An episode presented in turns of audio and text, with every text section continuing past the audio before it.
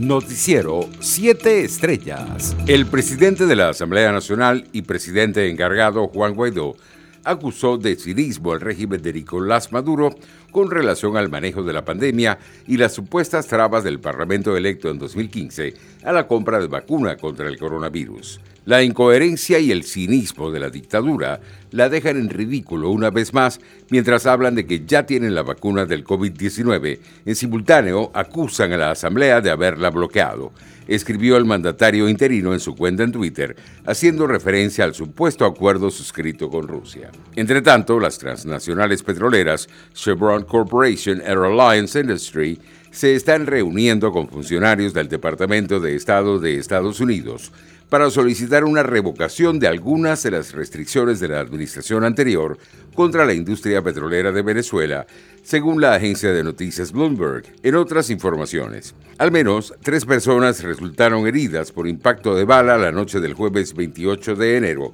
durante un enfrentamiento en la Cota 905 entre funcionarios policiales y presuntas bandas delictivas. A través de redes sociales se pudo conocer que el enfrentamiento supuestamente inició luego de que funcionarios de la Policía Nacional Bolivariana en cuatro motos fueran emboscados por personas presuntamente integrantes de la banda del Coqui, el Garbis y el Bampi. Internacionales. El presidente de México, Andrés Manuel López Obrador, está prácticamente asintomático, según informó el jueves el subsecretario de Salud, Hugo López Gatel, al presentar el informe diario del estado de salud del mandatario.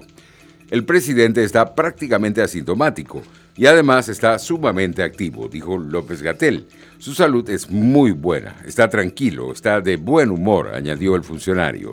La secretaria de Gobernación mexicana, Olga Sánchez, que esta semana sustituye al mandatario en las conferencias de prensa matinales, afirmó que López Obrador se encuentra muy bien y en ejercicio de sus funciones. Entre tanto, la Unión Europea publicó este viernes el contrato que firmó con AstraZeneca para acceder a la vacuna contra el COVID-19. En este acuerdo se lee que la compañía deberá fabricar en sus instalaciones europeas, pero también en las que están fuera, para acelerar el suministro de la vacuna en Europa. Es decir, que no tendría validez la intención de AstraZeneca de no desviar hacia la Unión Europea parte de las dosis manufacturadas en el Reino Unido. La farmacéutica quiere rebajar de entre 80 a 120 millones de dosis inicialmente previstas para el primer trimestre de este año. En otras noticias, la farmacéutica Johnson Johnson anunció que su vacuna contra el COVID, que solo requiere una dosis y no necesita refrigeración especial, tiene una eficacia del 66%.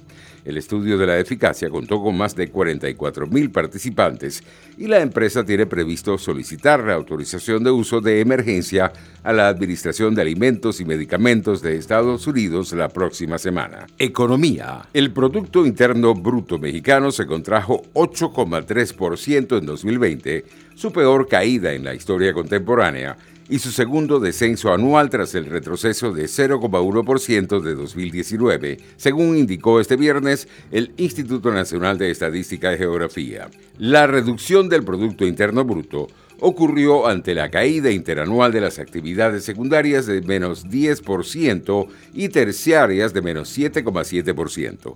Y a pesar del avance del sector primario del 2%, señaló el organismo en su informe de estimación preliminar. Los precios internacionales del petróleo subían levemente en horas del mediodía. El WTI de referencia en Estados Unidos se cotizaba en 53 dólares con 18 centavos el barril, mientras el Brent de referencia en Europa se ubicaba en 56 dólares con 34 centavos. Deportes. Caribes de Anzoátegui, el campeón de la Liga Venezolana de Béisbol Profesional, anunció que reforzará la plantilla con ocho nuevos jugadores que viajarán a Mazatlán de cara a la Serie del Caribe que se inicia este fin de semana. Los orientales informaron que se trata de Raúl Rivero, Logan Darnell, Williams Pérez, Pedro Rodríguez, Japson Gómez, Silvino Bracho, Loiger Padrón y Dani Vázquez. Este domingo la escuadra venezolana se enfrentará con los federales de Chiriquí de Panamá. Dani Vázquez no cabe de la emoción. De inmediato eso fue un sí. Fueron las primeras palabras del jardinero al preguntarle sobre el llamado de la gerencia de Caribes Anzoátegui para preguntarle sobre si estaba disponible para la Serie del Caribe. Noticiero 7 Estrellas.